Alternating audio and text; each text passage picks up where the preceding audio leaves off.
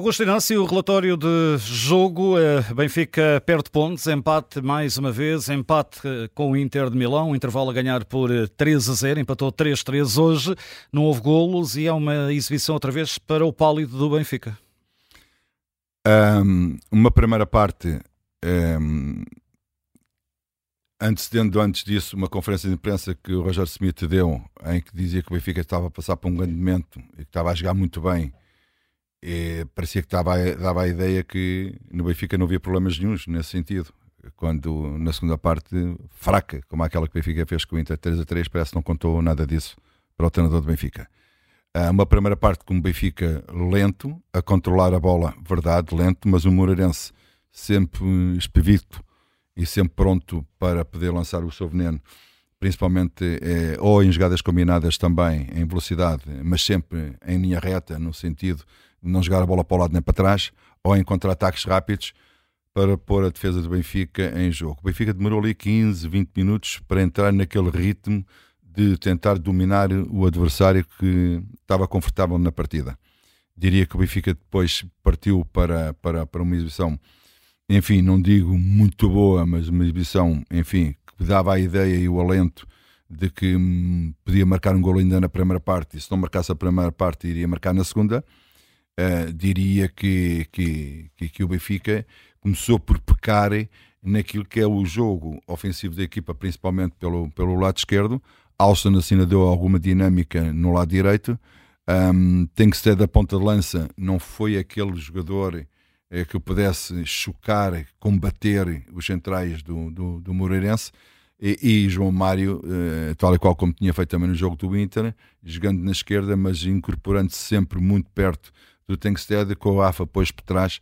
Rafa é esse que deu duas, três arrancadas, que é aquilo que ele mais sabe fazer, uh, jogando nas entrelinhas, recebendo a bola e depois arrancando, ganha duas faltas que o Di Maria não, não aproveitou quando ele é muito perigoso nesse sentido, uh, arrancou dois amarelos também aos jogadores do, do, do, do Moreirense, e diria que, que com o lado esquerdo, já que Morato, cada vez que chegava aos pés dele, parava completamente o jogo, porque não dá profundidade, porque não são as suas características, e, e, e, diria que o Benfica é um Benfica, enfim, coxo do lado esquerdo em termos ofensivos. Uh, defensivamente as coisas ainda vão, sendo controladas, mas faltou claramente uh, um poder de fogo bastante melhor e mais forte na zona central do ataque do Benfica. Esperava-se uh, na segunda parte que, que o Benfica entrasse com a mesma arrogância com que terminou a primeira parte, enfim, mas com, outra, com, com outras alterações. O que é certo é que o treinador do Benfica tira os dois médios uh, que estavam a jogar, uh, o João Neves e o, e o Florentino, e colocou uh, o Chiquinho e o Coxu. Enfim, talvez devido ao desgaste dos jogos que esses jogadores têm tido, deu frescura e deu outras energias no, no meio campo, mas na parte da frente as coisas continuaram na mesma para pior. Uh, não houve desequilíbrios nem, nem, nem, individuais nem coletivos, até num contra um, para poder, enfim, tirar, um, não digo um coelho da cartola, mas aqueles lances em que às vezes há penaltis, só há penaltis quando é que há penaltis. Quando há penaltis, quando às vezes os jogadores tentam driblar dentro da área e tentam ganhar espaço para poder rematar e às vezes sofrem essas faltas. O Benfica nunca procurou esse tipo de jogo. Di Maria, na primeira parte, muito por dentro do, do, do, do meio campo, nunca jogando na, na, linha para dentro, jogou sempre por dentro, mas sempre naquela do, do passe, uma ou outra jogada individual que tentou romper, mas sem, sem aquele fulgor eh, que caracteriza eh, às vezes as, as, suas jogadas. Não sei se estava cansado ou se não estava cansada. O que é certo é que na segunda parte, enfim, Di Maria também não apareceu. Quando Di Maria não aparece, fica a ter sempre mais dificuldades. E depois eh, aparece aquela substituição de sai o Moratti e entra João Vitor e eu disse cá para comigo, para entrar João Vitor, para já o treinador do Benfica não quer sofrer golos, porque para ganhar o jogo teria forçosamente que optar por outras situações, ah, mas vamos dizer assim, ah, mas entrou o Gonçalo Guedes, pois a 4 minutos do fim, entrar o Gonçalo Guedes ou não entrar era quase a mesma coisa, primeiro que um jogador entre no ritmo da partida, à velocidade que ela estava, precisa no mínimo 10 minutos para estar dentro daquela, daquela rotação que o jogo está, está, está a pedir.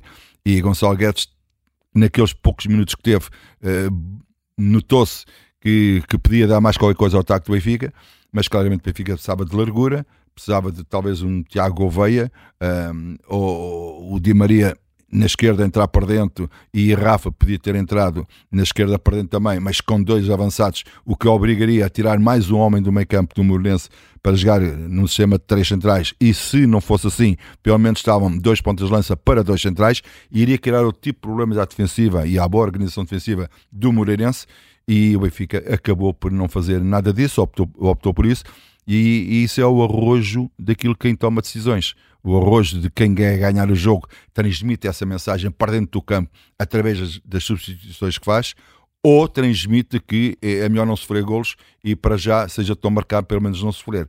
Essa, essa, essa decalagem entre o querer ganhar e o tentar segurar pelo menos não sofrer golos deu nisto, deu num 0 a 0 e não podia dar outro resultado. Contexto é diferente, mas uh, também com o Inter de Milão, recordo, uh, assobiado e muito uh, no final da partida, quando tentou uh, congelar o jogo para não perder. É verdade, tinha menos um, mas estava a jogar em casa e tinha um intervalo 3 a 0. Sim, ainda por cima, num, num minuto do, do, do, do, prolongamento, de, do tempo de compensação, em que faz substituições para. Mas hum, pronto, lá está a tal coisa. O Benfica, quando precisa de ganhar, como era o caso do Inter, que é só a vitória que interessava, o Benfica não fez tudo para ganhar. É, e quem não faz tudo para ganhar, eu sei, pode dizer assim: ah, fez tudo para ganhar, mas acabou por perder o jogo. Mas eh, transmitia para os jogadores que nós tentámos e quisemos ganhar. Essa ideia nunca é transmitida, é sempre mais do vamos ver, pode ser que o gol apareça. Está bem, apareceu o gol do Sporting nos últimos segundos, não sabem como, eh, mas eh, ganham. Mas isso não pode ser o padrão da equipa. O padrão da equipa tem que ser outro. A mensagem que sai do banco lá para dentro do campo tem que ser uma mensagem que os jogadores sintam, diz assim, epá, o homem quer ganhar o jogo, nós aqui também queremos ganhar o jogo. Agora, entregue só os jogadores do Benfica dentro do campo, de, epá, vamos ganhar o jogo, não sabendo os caminhos que vão, ter, vão ser percorridos, porque o treinador não dá essas indicações que terrenos é que devem ser, devem ser percorridos, normalmente dá sempre nestas coisas. E depois no final do jogo é só reparares na, na cara dos jogadores do Benfica a frustração com que eles estavam, não porque eles não trabalhassem, não porque eles não corressem, não porque eles não lutassem, não tem nada a ver com isso. Tem a ver que eles sabem que podem dar muito mais à equipa, podem ser muito melhor equipa e neste momento há alguém que os dirige que não os ajuda. Uh, uma palavra também para, para o Moreirense, uma equipa que está a fazer um grande campeonato, uhum. sexto lugar. Curiosamente, na segunda parte, três alterações no último quarto de hora, dez minutos. É tentativa de chegar lá à frente. Aí foi ao contrário. Ora, ainda bem estás a fazer essa pergunta, porque eu nunca iria acabar este meu comentário sem falar do Moreirense porque às vezes confunde-se as coisas. É a equipa grande que joga mal, é, é, por isto ou por aquilo, e nunca se dá mérito à, à equipa, neste, neste caso considerada mais pequena, que teve, teve o seu mérito. Atenção, que este resultado que o Moreirense eh, eh, teve hoje, o jogo que fez com, com o Benfica, atenção, que isto já vem de há uns tempos atrás, esta consistência, não só gols há quatro jogos, um, ehm, e tem, tem, tem marcado gols e tem dado três jogos, três vitórias nos últimos jogos que fez. É, é verdade que teve duas semanas uh, que teve para preparar a, a, a equipa e notou-se que estava muito bem preparada. Porque, e porque é que estava também muito bem preparada pelo treinador ao longo destas duas semanas? Porque o, o Benfica, normalmente, quando as coisas correm mais ou menos bem, é aquela equipa. Já não se mexe mais nada. E, e às vezes não há essa nuance de surpresa uh, para o adversário para ficar depois na dúvida. Sabes quando uh, entras em campo o treinador adversário já não vai a tempo de tentar corrigir, a não ser quando está no banco, corrigir alguma coisa. Uma coisa é corrigir quando estás no banco, outra coisa é quando estás no balneário e corrigir as coisas. É totalmente diferente. Às vezes esperas por os 45 minutos da primeira parte para depois poderes retificar para a mensagem entrar mais depressa para eles terem consciência daquilo que o treinador pede e, e, e precisa. Uh, e neste caso, o Belenenses teve muito mérito. É verdade que na segunda parte não teve grandes oportunidades de golo, mas foi uma equipa competitiva, uma equipa capaz e uma equipa em que o treinador quis ganhar o jogo e deu essas indicações e os jogadores perceberam muito bem essa mensagem, uh, não chegaram tanto à frente. Ok, mas aí temos de dar mérito também ao Benfica, que também não deixou esses jogadores uh, poderem brilhar. Mas de qualquer maneira, está ali aquilo que se diz uma equipa. E aquilo que e, nós vimos e uma hoje ideia de jogo. foi um padrão de jogo que o Moreirense tem e um padrão de jogo que o Benfica, imagino-se, em dezembro, ainda anda, anda, ainda anda à procura quando ouvimos hum, declarações do António Silva a dizer que estamos numa fase precoce. Estamos a quase a meio da temporada e ainda estamos em fase precoce. Então quando é que está, quando é que acaba a precoce? Não sei quando. Olha, uh, o que é que tiras de positivo para fechar o teu relatório de jogo? eh, desta, Olha, deste 0-0? É, é de positivo, eu, eu tenho que enaltecer o Moreirense. E vai ao conta daquilo que eu disse que não queria acabar uma comentário sem falar de Moreirense. O Moreirense tem muito mérito naquilo que foi desenrolado do jogo.